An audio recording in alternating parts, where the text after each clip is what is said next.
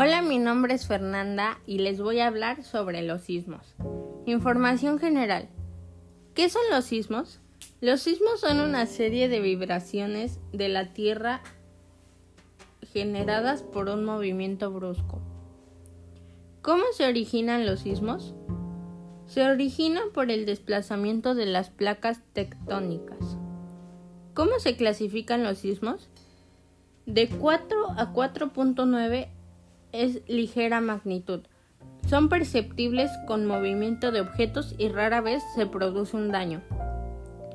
De 5 a 5.9 es moderada o mediana magnitud y este puede causar daños mayores en construcciones débiles o mal construidas. De 6 a 6.9 es de fuerte magnitud y pueden ser destructivos. Y de 7 a 7.9 se considera de mayor magnitud y pueden ser destructivos en zonas extensas. ¿Cómo se mide la intensidad de un sismo? Una de las más utilizadas es la escala de Richter. ¿Cómo se detectan los sismos? Los movimientos del terreno se detectan con sismógrafos y acelerógrafos. Puesto que durante los sismos el terreno se mueve en todas direcciones, horizontal y vertical. Estos aparatos nos ayudan a medir el tamaño del movimiento en estas direcciones. ¿En qué países es más probable que sucedan sismos constantemente? Bueno, en Alaska y California, en Estados Unidos, Chile, México, Nepal, Nueva Zelanda, entre otros. Y esto se debe a que se encuentran en zonas de subducción, es decir, áreas en donde constantemente se producen interacciones entre las placas tectónicas. Bueno, continuaremos con el ámbito político.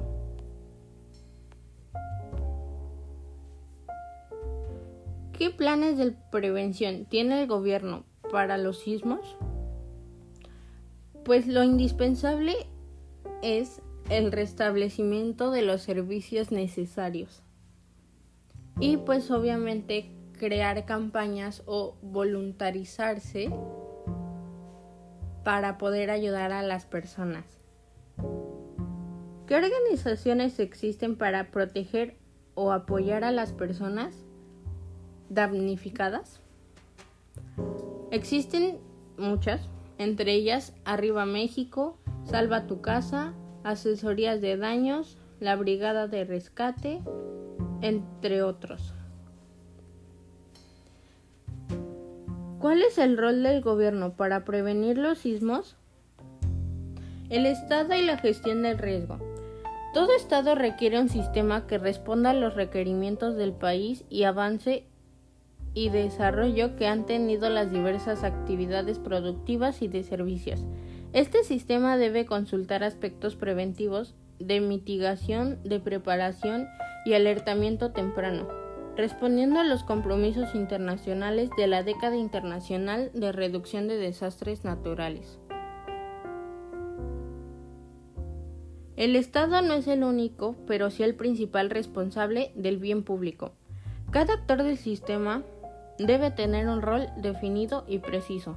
No es un tema que debe estar en las agendas de emergencias, sino en las agendas de desarrollo. Ámbito sociocultural. ¿Qué debemos hacer antes de un sismo? Primero debes reunir a tu familia para definir de forma participativa el plan de emergencia en caso de un sismo. Anticipa al peligro identificando los sitios de alto riesgo de tu casa. ¿Qué debes hacer durante un sismo? Debes de alejarte de las ventanas, bibliotecas, espejos, plantas colgantes y otros objetos. Si estás dentro de un edificio y no puedes salir, busca un sitio seguro para resguardarte. Activa tu plan familiar de emergencia. Sigue las rutas de evacuación. Mantén la calma, no salgas corriendo, evita el pánico.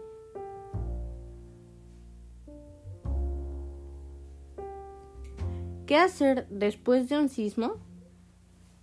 Realiza un listado de los recursos con lo que cuentas dentro de tu comunidad. Si estás en capacidad de hacerlo, aplica los primeros auxilios a las personas damnificadas o lastimadas. Si te encuentras atrapado, avisa mediante gritos, ruidos, etc. Reúne a tus familiares en un lugar seguro. Interrumpe tan pronto sea posible los servicios de gas, agua y electricidad. Y verifica si están funcionando los teléfonos o celulares y solo úsalos para emergencias. ¿Cuál es el rol del ser humano ante los sismos? Bueno, el ser humano es solidario al momento de organizarse para ayudar a las personas que han sido dañadas por el sismo. Nosotros sabíamos que podíamos provocar terremotos de que supiéramos antes de que supiéramos lo que eran. Desde el momento en que la gente empezó a extraer minerales de la tierra y desprendimiento de rocas y el hundimiento de túneles debieron convertirse en peligros conocidos. ¿Cómo la sociedad se previene de los sismos? Pues encuentras distintas formas para protegerte a ti y pues a la comunidad. Buscas lugares que sean seguros para resguardarte y pues tratan de mantener la calma. Aspecto económico.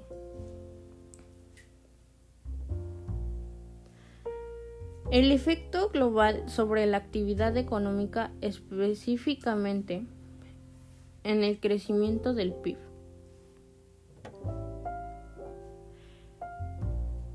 El principal efecto a este respecto comprende la pérdida de propiedad privada esencialmente viviendas, no infraestructura pública o capacidad productiva privada. Y está focalizada y solo es relevante a nivel local. Todo esto afecta a la economía de un país. Aspecto geográfico.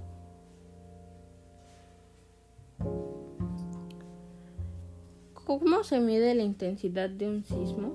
Como ya lo había mencionado anteriormente, se miden con la escala de Richter, o bueno, ese es el método más común.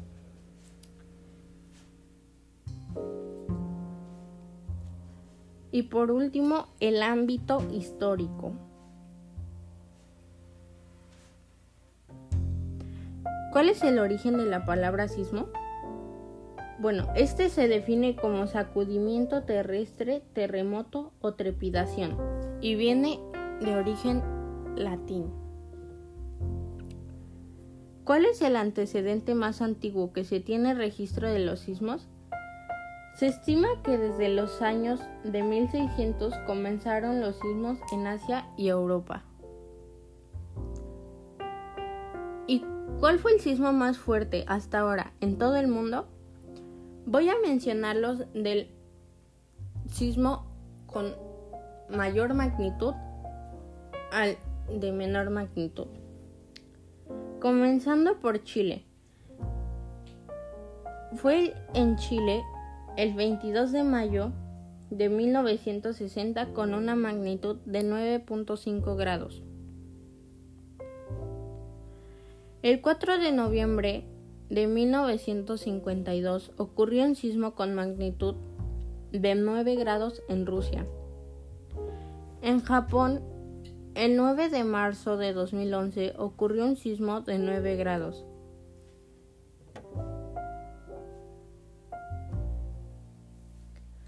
Otro sucedió en Indonesia el 26 de diciembre de 2004 con una magnitud de 9.3 y este sismo fue causante de un tsunami.